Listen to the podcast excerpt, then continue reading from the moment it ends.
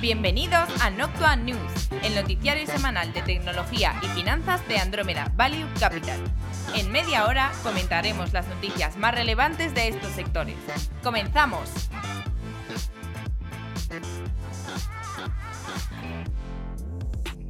Pongámonos el cinturón espacial y encendamos los motores de propulsión porque llega una semana más Noctua de Andrómeda Value Capital con Juan de Dios Gómez, Antonio de la Fuente y un presente, Flavio Muñoz.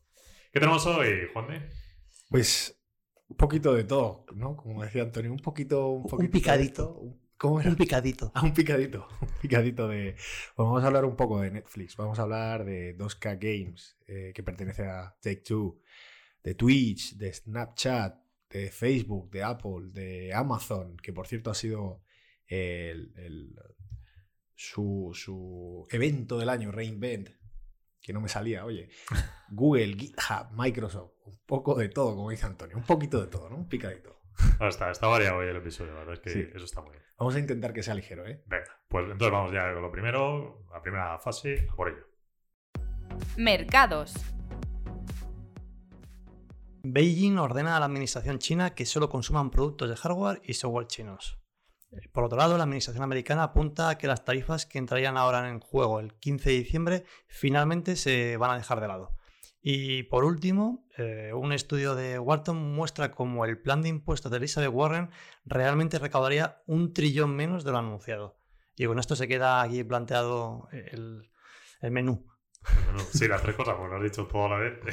bueno, no sé, ¿queréis comentar algo de alguna cosa en particular? Tal vez lo de Beijing, ¿no? Que, bueno, la administración china sería... Pasa que esto es un plan, como dicen ellos, de, de que solo se consuma productos de hardware y software chinos. Es un plan que se ha propuesto, ni siquiera hay nada todavía en firme, aunque bueno, la administración china tampoco es que necesite, vamos, hacer lo que quiere. Pero, pero bueno, que en cualquier caso sería, sería algo a largo plazo, no, no es posible eh, reconvertir a toda la administración. Dos cosas. Primero, reconvertir a nivel general, por ejemplo, pensemos en el caso de Jedi Estados Unidos, que es un programa de 10 años. Eh, tú no puedes cambiar toda la tecnología, aunque solo sea parte legacy antigua, de, aunque pongámonos en servidores, en un plazo muy corto. Sería tremendamente complicado porque te produce mucha disrupción. Eso primero. Luego lo segundo es que eh, el proveerse de productos, sobre todo de la parte de... Ya no voy a entrar ni en software, pero en la parte de hardware, cuando sabemos que en esta de China tiene una escasez a nivel tecnológico de productos tanto de microprocesadores como de memorias como de tarjetas. Entonces, bueno, eh, o sea, creo que esto eh, ahora lo dicen, pero se lleva sabiendo más o menos por detrás que es su intención. Y, y bueno, en algún momento lo lograrán con, con el tiempo. A mí me parece relevante también lo del estudio de Wharton, porque es algo que se da tanto en Europa, en concreto en España, como en Estados Unidos, que sigue la tónica de prometer sin ningún tipo de contraste por detrás o algún estudio que lo avale. Sí que es verdad que el Wharton diríamos que está un poco más sesgado al lado más conservador o casi tirando a Bloomberg, ¿no? Sí, bueno, que Bloomberg Como ahora se poco, presenta, digo, ahora se pero- presenta por la parte demócrata. Sí, sí, no, digo, o sea, dentro de Bloomberg, o sea, decía Bloomberg por el área menos radical de la parte demócrata. Ah, vale, entendí. Esta es como, no sé, eh, bueno, solo hay que ver las propuestas que hacía, que no tenían ningún sentido. Mira, en, es- en esa línea, y aunque no lo hemos mencionado, eh, teníamos el tema de, de las elecciones en Inglaterra, que son, eh, bueno, esta semana, hoy en concreto, hoy cuando estamos hablando, Sí. por eso todavía no lo sabemos. y no sabemos el resultado, y ahí también tenemos un, un buen, un buen menudito de, de propuestas así que, vamos, que no va- se van a cumplir ni, ni por asomo. Bueno, pues eso siempre ha sido así. La política desde el ámbito financiero hay que tomarla como hay que tomarla. Tampoco es decir, hay que, hay que conocerla, hay que estar pendiente, hay que saber, pero tampoco te puedes dejar llevar por ella. Y creo que lo hemos dicho varias veces en este podcast. Por cierto, eh, ¿quién creéis que va a ganar las elecciones americanas el año que viene? Esto no ha salido así la propuesta. Yo creo que Bloomberg. O- ojalá, ¿Tú con Yo- quién, Antonio? yo ojalá Bloomberg.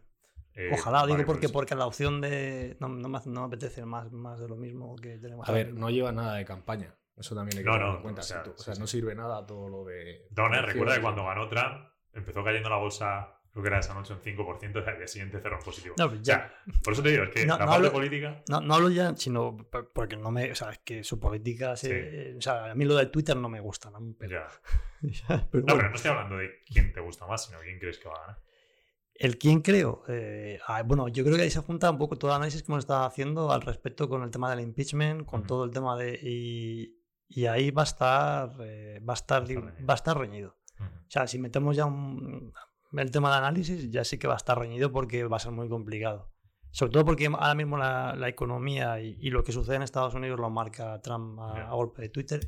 Con, para mí la figura está del bombero torero o bombero pirómano. ¿Tú Pues, qué opinas? eh, lo de Bloomberg es simplemente tirar un triple, porque ni siquiera hay datos, no tenemos sensibilidad Sí. ninguna y la campaña acaba de empezar para él. Aunque el resto lleva ya unos cuantos no meses. de, de Eh, forma oficial e oficio, y también oficiosa. Oficiosa, claro, sí. porque- Que eh, es que es curioso porque, bueno, ahora voy a decir yo mi opinión, pero por ejemplo, ves a Lisa de Warren y hace cosa de mes y medio, estaba súper fuerte, ves los datos ahora y están tumbados. Entonces, eh, todo el mundo puede cambiar, pero yo te diría que va a ganar Trump. Por ¿Otra una vez? razón, sí, por una razón muy sencilla, tío, que un millonario en el Partido Demócrata ganando las elecciones, ¿sabes? cuando vienes por alcalde de Nueva York, no sé, no, no vende mucho. Es complicado. Complicado. Pero bueno, ¿Por qué? ya te digo. Ay, tío, pues los demócratas un, o sea, bueno, un millonario, ¿no? Billo- billonario, porque el Bloomberg, el Bloomberg, no. Sea, es mucho más fácil esa, esa idea venderla en el lado republicano. Tío, al final la política es marketing. Y es venderla en el lado republicano. Entonces, en el lado demócrata me chirría mucho.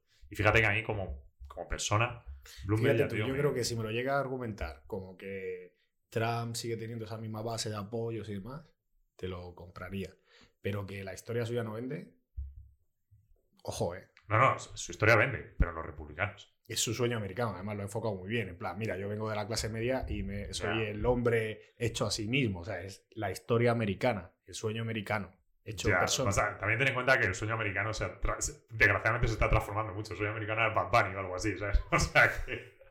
No. Bueno, tienes que ganar un poco, ahí, pero siempre queda ahí, está ahí. Está, está, está latente, aunque está no se vea. y- hay, hay que recuperar el sueño americano, tiene valores muy buenos.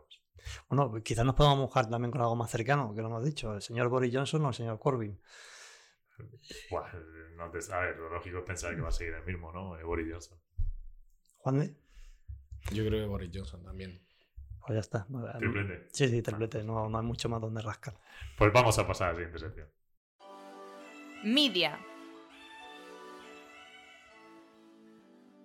Primera noticia, y esta la verdad es que no es nada importante, pero es curiosa ya que estamos cerca de Navidad. El Funko Pop de Baby Yoda se ha convertido en el juguete más vendido en Amazon USA. Bueno, no es importante. Es relevante. importante, yo estoy con Juan. Bueno, de- relevante, a ver, es, relativamente. Bueno, a ver, es relativamente relevante. Fíjate qué pegada ha tenido de. fíjate- Perdón, se me ha caído el boli aquí. Fíjate qué pegada ha tenido de Mandalorian. En realidad sabemos que Mandalorian se ha estrenado por el Funky Pop de Baby Yoda, o sea, Bueno, la no se- potencia que tiene la propiedad intelectual Tal de cual, esta gente. O sea, que no se puede comprar en España, ¿eh? O sea que no. Bueno, no se puede. Desde Andrómeda lo estamos trayendo. Aquí no se va a pagar ningún Funko Pop, pero Extraterlo de, de- Baby de Yoda. Baby Yoda. Uno a la oficina de algún amigo. Lo llegamos. Nos lo va a traer pasado por aduana. Eh, nos movemos a Netflix, que tenemos unas cuantas noticias. En primer lugar, en la de las nominaciones de los premios de Globo de Oro, que de, de 2020, claro. Pues la lidera. Se anunciaron este lunes pasado por la mañana. Netflix habría, habría camino con 34 nominaciones totales, incluidas 17 nominaciones en las categorías de televisión y cine. Los estrenos recientes de las películas del irlandés e Historia de un matrimonio obtuvieron 5 y 6 nominaciones respectivamente. Sony terminó detrás de Netflix, con 10 nominaciones a película en total. En la categoría de televisión, HBO terminó en segundo lugar tras Netflix, con 15 nominaciones. Y el nuevo servicio de streaming de Apple recogió 3 nominaciones por su nueva serie The Morning Show.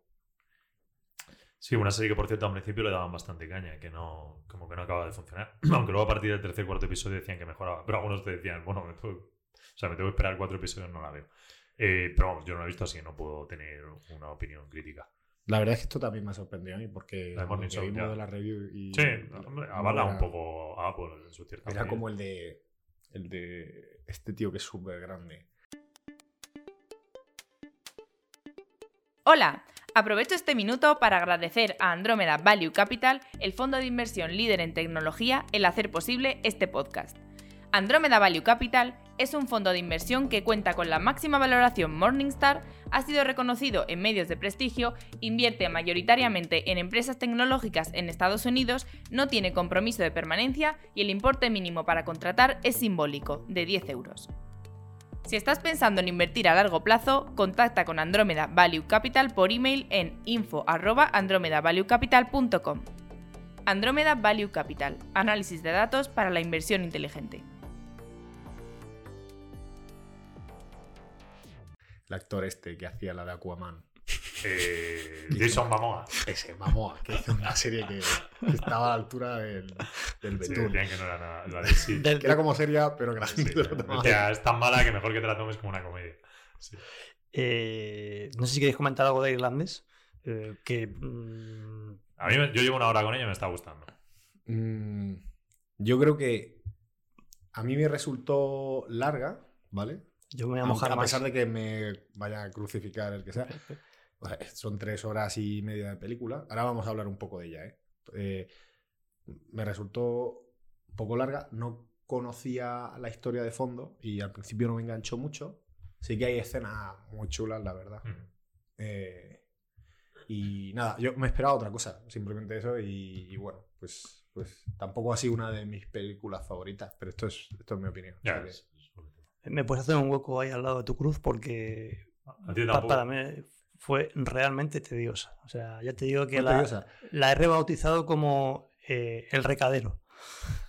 El recadero. Es que El señor de los recaos, que viene el señor de los recaos.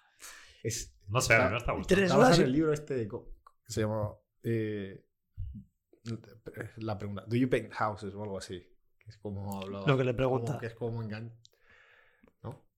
Es, es- es un libro que hay por ahí que... Bueno, pues da los datos del irlandés, ya que estamos con el tema. Pues siguiendo precisamente con el tema del irlandés, eh, tuvo cerca de 17 millones de espectadores únicos durante los eh, cinco primeros días después de su lanzamiento, durante el fin de semana de vacaciones de Acción de Gracias. Lo hemos ya comentado, pero bueno, el irlandés, eh, una película de la mafia con los grandes eh, típicos protagonistas de la mafia, con Robert De Niro, Al Pacino, Joe Pesci, Anna Paquin, eh, dirigida y producida por Martin Scorsese y con, con una duración de tres horas largas o tres horas y media larguísimas. Y yo creo que en comparación con el éxito de, de Netflix de Beat Box, tuvo aproximadamente 26 millones de espectadores estadounidenses en la primera semana de- después de, de su lanzamiento. Y ahora ya creo que tenemos todos los datos. Beerbox, para quien no recuerde, fue la película del año pasado de Sandra Bullock y también fue un éxito fuerte para, para Netflix. Yo, como decía, a- para mi humilde gusto, excesivamente Pues tienes, tienes que ver la otra, esta nominada, la de Historia de un matrimonio. Lo mismo te cuadra más. Yo la veré. ¿Tú la has visto? porque- no, no, no, pero la, la veré en algún momento porque, hombre, si está- ¿Te has terminado la de eh, el irlandés? No, tampoco, por eso, las tengo acumuladas. Primero. Una hora. O sea, tú te las tomas como si fuera una serie. No, es que no tengo tres horas y media así para enchufarle de golpe, entonces yo hago lo que puedo. La vería como una película, pero Sí, si, si- si te sirve de consuelo, ni Juan de ni yo la conseguimos Ver de eh, golpe. ver de golpe, ¿eh? mm, puede ser. Lo cual, lo cual yo que había escuchado eh, que le parecía una aberración a, No, a- Martin nuestra- Scorsese se dijo que no estaba la película hecha con ese fin, pero bueno, si la gente lo hacía así, pues, pues bueno, eh, ahí a cada uno con su libertad. Bueno, y siguiendo con Netflix, aunque moviéndonos ahora, lo que será un plan de suscripción anual que han anunciado en India. Bueno, anual con varias opciones, lo explicamos. Dicen que busca expandir su base de usuarios en este mercado emergente, que ya sabemos que es grande y además competitivo, porque hay muchos competidores. Entonces, algunos usuarios en el país que buscan suscribirse al servicio de transmisión pueden seleccionar entre planes de 3, de 6 meses y de 12 meses, que serían an- el anual, con de- descuentos que irían de entre el 20% al 50%. Y un portavoz de Netflix en India comentó que creemos que nuestros miembros pueden valorar la flexibilidad que proviene de poder pagar durante algunos meses a la vez. Y como siempre, esto es una prueba y solo la presentaremos de manera más amplia si la gente eh, lo encuentra útil. Eh, eh, recordemos que Netflix, de hecho, en la última call ya, ya llevan. En la última call, y creo que Ted Sananos en una conferencia que también dijo en septiembre, eh, daban varios apuntes de que estaban haciendo testeos con los precios en India. Entonces, más o menos este es relativamente oficial. Eh, yo no sé si lo expandirán en todas las regiones de India o no, porque eso no lo han llegado a comentar. Pero vamos, que es un target claro de que si acaba funcionando, alguno funciona, pues irá en India y a todo el sector de, del sudeste asiático, que es, que es enorme en cuanto a población y que, que creo que India es, es un caldo de cultivo. Si funciona, pues se extenderá a Indonesia, Camboya, Laos, Vietnam, ¿no? Filipinas. la Filipinas están invirtiendo mucho. Nos movemos a estrenos de streaming. Y tenemos a Netflix con 6 en la sombra. Ya está. Ya está, es todo lo que hay. bueno, 6 en la sombra, que es la peli de Michael Bay. Entonces, quien quiera ver coches explotar y acción a la bestia, pues, pues ahí tiene una candidata.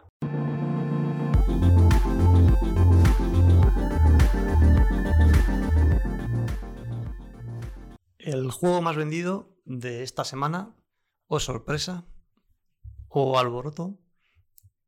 Los- Venga, dilo ya. Ya. FIFA 20. Vale, siguiente. El martes, el martes pasado fue el State of Play de PlayStation, que bueno, son estas conferencias que ahora tiene PlayStation, debido a que este año no ha ido al E3, y anunciaron el nuevo Resident Evil 3 Remake.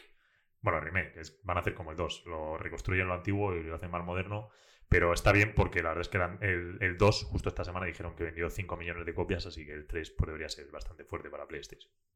2K Games abre un nuevo estudio. Se llama Cloud Chambers, que como primer proyecto se va a dedicar a revivir la saga Bioshock, cuyo último juego salió en 2013. Para los que, para poner un poco en contexto, 2K Games es muy, o sea, tiene mucha fama por el juego también de baloncesto que vende como churros Sí. en NBA 2K. Y Bioshock es un shooter de toda la vida. Sí, matando bichos mutantes o lo que se precie. Twitch está pagando a streamers para que se mantengan en la plataforma. Esto debemos entenderlo en el contexto de que la plataforma de Microsoft, Mixer, ha estado los últimos meses robando a algunos streamers famosos de Twitch eh, vía pues, importantes contratos monetarios. Hay que decir aquí que esto viene a principios de año. Creo que cortaron o recortaron los. Ya venía pagando, ¿eh? Pero recortaron eh, los contratos que tenían con los principales eh, streamers. Ujú. Y fue ahí cuando Mixer se los, se los llevó a golpe de talonario. Al como Ninja y Como ¿cuál ninja. fue el otro? Eh, Eh, bueno, era el segundo. sí, hay otro por ahí, famoso, sí, no me acuerdo, es que eh, tiene un nombre raro. Eh, bah, no me acuerdo se que fue muy comentado, ¿no? Como que estaban un poco molestos porque habían, habían cambiado las condiciones. Mm. Lo comentamos en un podcast. Yo ya no me acuerdo exactamente qué era lo que habían tocado ahí. Y, y bueno, yo, yo creo que supongo que estarán restableciendo un poco, oye, esta gente que no mueve Ya. el mercado, que no se nos vaya. Tecnología. Snap, que lanza cameos. Eh, Esto consiste en la posibilidad dentro de la plataforma de escanear tu cara y sobreponerla sobre imágenes y sobre todo sobre vídeos que sean famosos. Eh, en realidad la tecnología, bueno, pues no deja de ser un deepfake de estos que ahora están tan de moda y se lanza globalmente el 18 de diciembre. Entonces, bueno, es, un añadido, cuando lo ves cómo es lo del cameo, pues, pues es curioso. Eh, pero bueno, pues bueno, un, un intento también de, de intentar Snapchat competir con Instagram y bueno, seguir un poco en su línea de mucha base sobre la cámara y tal. Pero bueno, curioso. Tenemos ahora tres noticias de Facebook. La primera, vende Oculus Medium a Adobe. Medium era una plataforma, bueno, es una plataforma de diseño 3D para realidad enfocada, realidad aumentada, virtual. Esto es curioso porque viene en relación con una serie, con una reciente compra de Facebook del estudio creador de Beat Laser, que es el juego que comentamos en el podcast pasado, en el que llevas unos, unos láser, unos sables láser y vas pues rompiendo cubos al son de la música. Esto demuestra el interés de Facebook por la parte de gaming y su objetivo de dejar de lado la parte de herramientas de, de diseño. Además, a principios de año ya compraron Algorithmic.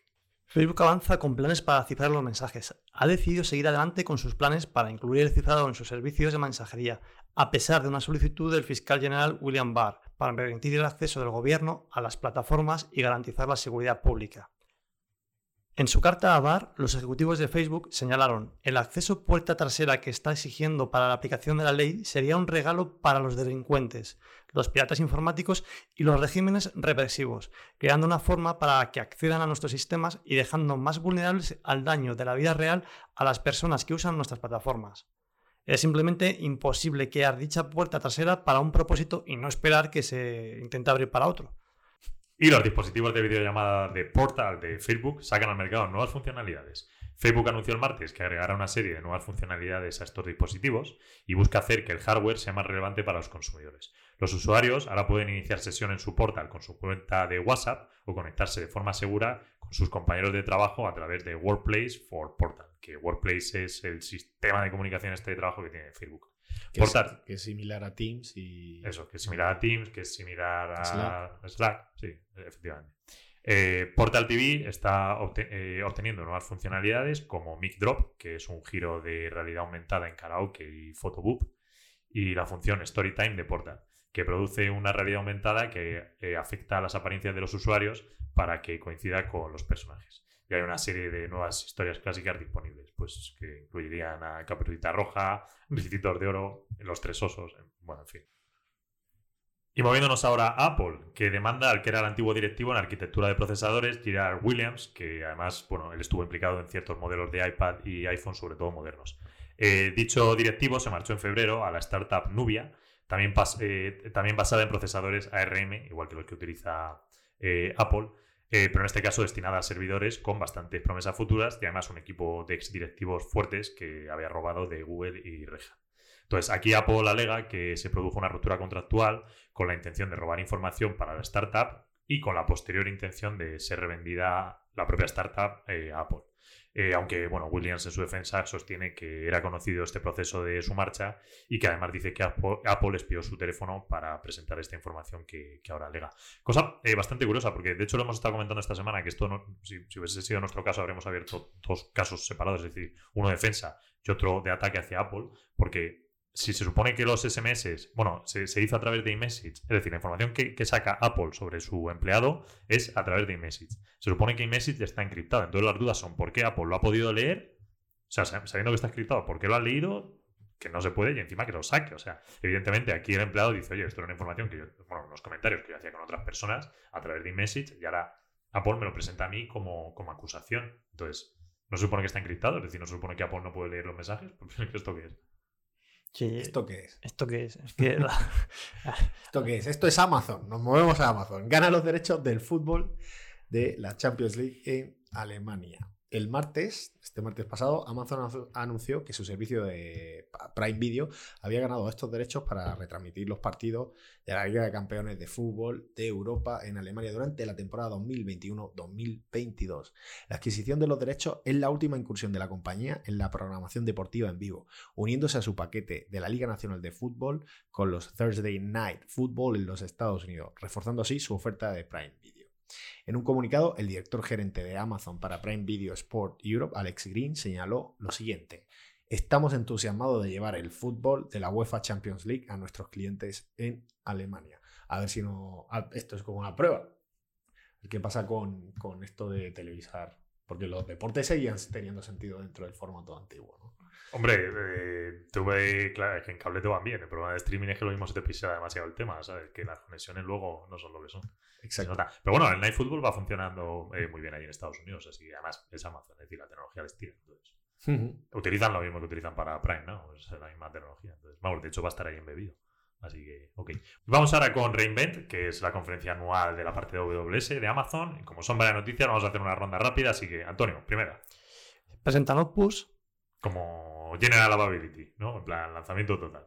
Vale. Eh, siguiente, Juan. Amplían SageMaker con SageMaker Studio o SageMaker Studio para funcionalidades de Machine Learning. Muy completo, la verdad. Sí, eh, muy bien. Amazon anuncia nuevas iniciativas de computación cuántica, esta es la parte más loca de AWS. En la conferencia Reinvent, de, bueno, fue hace dos lunes exactamente, anunció una serie de nuevas iniciativas destinadas a expandir sus planes para avanzar en esta tecnología de computación cuántica. Aunque bueno, el objetivo eh, va a ser sobre todo para el tema de, más de ámbito universitario y tal. Eh, esta parte se llama Break It.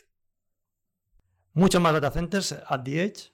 Y además lanzan Amazon Wavelength. En la parte, bueno, es un partnership con Verizon y está enfocado a, bueno, a lanzar casos de uso dentro del 5G con el 5G, utilizando la tecnología 5G. Eso es. Es interesante, sí, la parte un poco así más modernilla de ellos que intentan con la parte de 5G, esta con lo de quantum computing, que no sé por qué, creo que lo dije hace unos meses en plan de broma, pero ahora me lo tomo más en serio, que igual que cada año hay un hype, y este año fue, por ejemplo, sobre las hamburguesas vegetales, hace dos fue el Bitcoin y tal, el año que viene va a ser el Quantum Computing. Entonces todo el mundo te va a estar diciendo que vamos a ir al Quantum Computing, que sí, o sea, sí y no. Escucha, escucha un momento, yo creo que esto también ha sido parte del hype de este año, porque acuérdate que salió Microsoft, luego salió IBM, y luego creo que se echaban pestes unos a otros diciendo que, no, perdón, Google. Salió Google diciendo que un que su ordenador de computación cuántica había conseguido lanzar números aleatorios hasta llegar a no sé cuánto, que es un ordenador tradicional le hubiera, hubiera costado pues una barbaridad de tiempo. Mm. Y al día siguiente salía IBM diciendo que eso era una, eso era una tontería, que, que ellos, que eso un ordenador normal lo podría hacer, pues sí, en una semana o dos, que eso no era ninguna innovación. En plan, aquí se están pegando tiros unos a otros y ahí Amazon, como no podía ser de otra manera, Eso yo me subo al y, ha dicho, yo también me uno. Bueno, siendo, en realidad siendo objetivos, el que primero llevó con el tema de quantum computing ha sido, fue IBM, vamos. Bueno, vamos a movernos ahora a Google. El nuevo portal de compras de Google mostrará lo que todos los demás quieren comprar. Google Shopping presentará productos que han mostrado un aumento reciente en las búsquedas, en este caso en Estados Unidos, que es donde lo están haciendo. Pues algo así similar a Google Trends, pero para compras. El nuevo portal divide las compras en ocho categorías: tecnología, artículo de cocina, juguetes. Bueno, no falta que las leamos. Para simplificar aún más el proceso de compra. Los precios se muestran claramente desde diferentes webs de compra online, lo que permite comparar precios. Lo adjuntaremos a Slack, Vale. por, quien esté, por si alguien está interesado. En nuestro chat de la. Google ficha al director médico del fabricante de dispositivos de salud, eh, Core, semanas después de comprar Fitbit. Ha contratado a la doctora Jacqueline Seibati, que trabajará como directora médica de la empresa Alif Core. Se unirá al equipo de Google Health e informará a la doctora Karen De Salvo, directora de salud, como parte del grupo de investigación clínica. La doctora Seiribati ayudará a la empresa con sus iniciativas de investigación en salud y, entre otras cosas, Google está trabajando con los médicos para encontrar formas en las que la tecnología puede ayudar a detectar enfermedades, por ejemplo, eh, relacionadas con problemas de visión, eh, de una manera más rápida. Google ha estado buscando expertos en temas de salud y médicos para ayudar con sus investigaciones científicas y a aplicarlas al campo médico. Nos movemos a GitHub. El CEO de la empresa de Microsoft, ya que recordemos que lo compró estos años atrás, apunta a cómo la empresa está barajando abrir una subsidiaria en China. ¿Y por qué os preguntaréis? Pues por el miedo al bloqueo tecnológico que hemos comentado anteriormente al principio del podcast, ¿no? Eh, Por parte de China. Y lo que conllevaría que todos los usuarios que están allí pues perdieran acceso a los enormes repositorios de trabajo de open source que contiene la plataforma. Y nos movemos a Microsoft, que lleva su primera app a Linux, y en concreto la que lleva es Microsoft Teams, aunque todavía está en fase de beta. McAfee, eh, la empresa de seguridad de división de Intel, está barajando comprar Norton LiveLock, otro de los clásicos de este mundo que lleva cotizando 30 años, aunque bajo el nombre de Symantec. Recientemente cambiado tras la venta de una de sus divisiones a Broadcom. Es curioso que, por ejemplo, eh, Norton LifeLock, lo que era Symantec, como decimos, eh, salió a cotizar a 0,72 en su época, fue hace ya 30 años, y hoy día cotiza a 26 dólares, lo que habría supuesto, si la comprases en su momento, un 12,7% de rentabilidad anual. Nos movemos a PayPal. Este verano anunció la marcha de su director operativo. Ahora, ¿qué sabemos ahora? ¿Qué sabemos ahora? Pues sabemos que se va a la división de Google de e-commerce, donde pues, se marcha para, para dirigirla, claro. Comenzará en enero. Y Oracle, donde Vishal Shika, antiguo miembro del consejo de SAP y jefe de desarrollo en su momento en la parte de la base de datos de HANA, eh, pues se ha unido al consejo de administración de Oracle. Precisamente cuando Vishal pues, se caracterizaba por sus fervientes críticas a Oracle. Money Talks. Deep Learning. Investigadores eh, consiguen un nuevo avance en Deep Learning bajo la técnica que han denominado Match.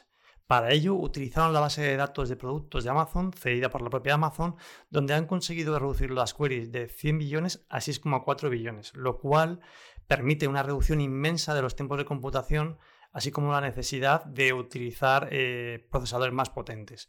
Esta técnica consiste en dividir en cubos de forma aleatoria los objetos, de tal forma que cuando se realiza una consulta, esta eh, se haga hacia los eh, aquellos que tienen más probabilidad de, de encontrar eh, dicha consulta. Mm, lo que simplifica mucho la búsqueda y lo que hace que sea mucho más rápida.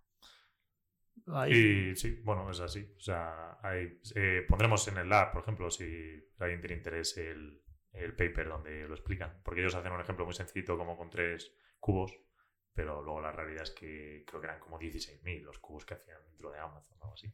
Bueno, nos vamos a Twitter, donde Twitter funda Blue Sky, una iniciativa para intentar montar un estándar independiente y descentralizado de red social, donde la propia Twitter en el futuro sea cliente. Y esto lo anunciaba Jack Dorsey y bueno, pues es curioso, interesante, se puede, se puede estudiar mucho este aspecto y hacer muchos comentarios, aunque los recursos eran cinco personas para Blue Sky, los que se destinaban, así que pues eso. Y ahora vamos a movernos a una noticia que tiene que ver pues cómo está el ambiente, ¿no? Cómo está El para un poco de sensibilidad relativa a los impuestos. Perú planea lanzar un impuesto que afectaría a Netflix, Uber y al resto de negocios digitales. Quiere que las compañías digitales extranjeras paguen impuestos sobre la venta de bienes o servicios vendidos en el país. Las grandes compañías digitales extranjeras que estarían sujetas al impuesto incluyen Netflix, Uber y Spotify, que actualmente no están sujetas a un impuesto especial. Claudia Suárez, la superintendente nacional de administración tributaria, dijo que Perú podría recaudar 150 millones de soles adicionales, 44 millones, solo con estos impuestos. Actualmente está trabajando con el Ministerio de Finanzas para aprobar un decreto que no requiera la aprobación del Congreso. O sea, decretazo y, bueno, como suena un poco lo de, a lo de Elizabeth Warren, ¿no? De. Hay dos cosas que no escapas en la vida, la muerte y los impuestos. eso es cierto. Automóviles. Vamos con Tesla. Realmente solo tenemos una noticia, porque esta semana en este aspecto ha estado tranquilito. Pero hace un par de semanas, eh, Elon Musk eh, comentaba por Twitter que si le gustaba a la gente un búho que aparecía.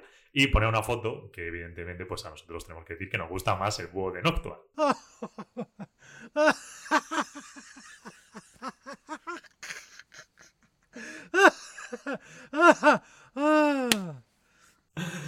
Pese a las bromas, que es que no lo dijeron en, en Twitter, que esto lo tenemos que decir, pues eh, dicho búho, hay que explicar que aparece cuando haces una reserva de Cyberpunk, que es el nuevo coche de Tesla, y la verdad es que el número de reservas pues ha sorprendido a todo el mundo porque es, es- es- es muy alta, ¿no? Las estimaciones estaban por, cien- por encima de los 100, 100k, creo que era el último que lo vi, y posiblemente ya estará mucho más por encima, pero es verdad que las reservas son 100 dólares. Esperemos verlo en las carreteras dentro de 30 años.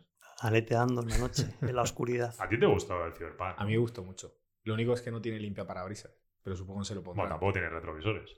No, pero eso sí que veo que se puede solucionar si tienes las cámaras, ¿vale? Ah. Pero el limpia No, parabrisas no, pero está más parcheado, eso es cierto. Igual, igual hace. No está, es un Cyberpunk, pero no está preparado para eh, eh, conducir bajo la lluvia. Es, es un, es un cyberpunk pijín. Está preparado para el efecto climático a tope, ¿no? Para sequía a tope. Está preparado para llevarnos Marte. Y otra cosa, tienes que poner risas en lata con lo del chiste que has lanzado ahora de que vamos. Seguridad. Amazon. Eh, se han descubierto tres vulnerabilidades en las cámaras Blink de Amazon. Aunque las tres requieren acceso físico al aparato y el modo de ataque es a través de algunos de los puertos que deja abierta la cámara para conectarlo con otros dispositivos. Decía Amazon que lo había parcheado, pero yo creo que de las tres vulnerabilidades había parcheado dos, una no. Pero bueno, eh, pues eso. A ver, eh, lo que pasa es que como tienes que acceder al dispositivo es más complicado. Esa es la parte, la, la parte buena. La parte mala es que estos dispositivos muchas veces están puestos en la calle. Entonces, bueno, las- la gente se los pone en su chalet en la puerta de fuera. Entonces, se puede, se puede acceder. Bueno, y Google, que ya hemos dicho alguna vez que lanzarían Chrome 79, ya lo han lanzado. Y bueno, hay algunas eh, funcionalidades interesantes en cuanto al aspecto de seguridad, que son las siguientes. Eh, en este caso, el navegador pues, lee de una larga lista de dominios comunes y en caso de entender que el usuario está deseando entrar en uno de esos dominios, pero que sin embargo se le ha hecho un man, un in the middle, es decir, se le ha desviado a otro dominio, pues te saldrá una alerta en plan, oye, no entres aquí porque este dominio es, raro, ¿no? Eh, pongamos, por ejemplo, que quieres entrar en, yo sé, en un periódico típico, en, en un periódico estos, en el New York Times, ¿vale? Y ah, eso sería muy difícil hacerle el este, pero bueno, se podría hacer. Eh, quieres entrar en el New York Times y porque tú entras todos los días es un dominio totalmente conocido, de repente Google entiende que en vez de newyorktimes.com es de New York todo junto y luego te hace un guion bajo timestal.net, no te das cuenta, quieres entrar, no tienes certificado, pues te sale una alerta en plan, oye, no entres aquí, te cancelamos la carga porque, porque esto es peligroso, dime si quieres seguir o si no te lo separa automáticamente. Que bueno, eso está bien. Y luego también, pues bueno, tienen el típico gestor de contraseñas que han añadido, que además sugiere estos típicos cambios de cuando la contraseña es floja y también cuando entiende que has metido la contraseña en algún sitio que es de seguridad débil. Que al final esto lo que te hace Google es leer si hay certificado o no hay certificado y poco más. Bueno, y con esto y un Cyberpunk hemos acabado por esta semana. I heard you paint houses. Baby Yoda. Ah, bueno, para ti es Baby Yoda, ¿no, Antonio? Sí. Ya tenemos los regalos de Navidad. Un Cyberpunk, un Baby Yoda. Hombre, a mí yo prefiero que me regaléis el Cyberpunk, si no os importa. eh, Pero está complicado. te tienes que buscar a alguien que te limpie los cristales, ¿eh? Me ha quedado claro. Ya lo arreglaremos de alguna y- forma. Y, y el nuevo Mac Pro con todas las especificaciones máximas, que te sale a 62.000 euros. Es verdad. De hecho, ¿sabes que Si lo, compras con la, si lo compras con la tarjeta de Apple, lo mismo, lo mismo, con un poco de suerte y con la ayuda de Goldman, te, te da puntos para Bueno, sí, da. Eh, para empezar en la próxima década no hay nada más futurista que meter tu nuevo Mac Pro dentro de tu Cyberpunk y llevártelos por ahí a dar una vuelta. Más como los dos tienen ruedas y andan con un precio similar, pues mira. Además, yo metería, en vez de una moto como en el anuncio, la moto esa que va, un patinete de. Un patinete de esos eléctricos. De los que. Más, te ganan unos cuantos. te ganan unos cuantos, sí. Te lo llevas. Bueno, pues nada, ya eh, nos vemos la semana que viene. Fuerte abrazo a todos. Abrazo, chao. Adiós.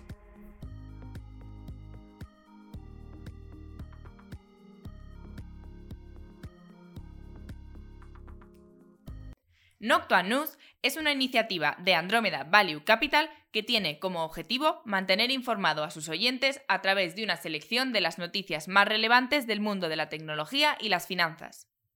Pueden contactar con Andromeda Value Capital por email en info@andromedavaluecapital.com, en la página web www.andromedavaluecapital.com, en redes sociales y en el canal de Slack. El contenido de este podcast es informativo, no debe tomarse como asesoramiento en inversiones o como recomendación de compra o venta de acciones o productos financieros y no está dirigida a inversores o potenciales inversores en Andromeda Value Capital.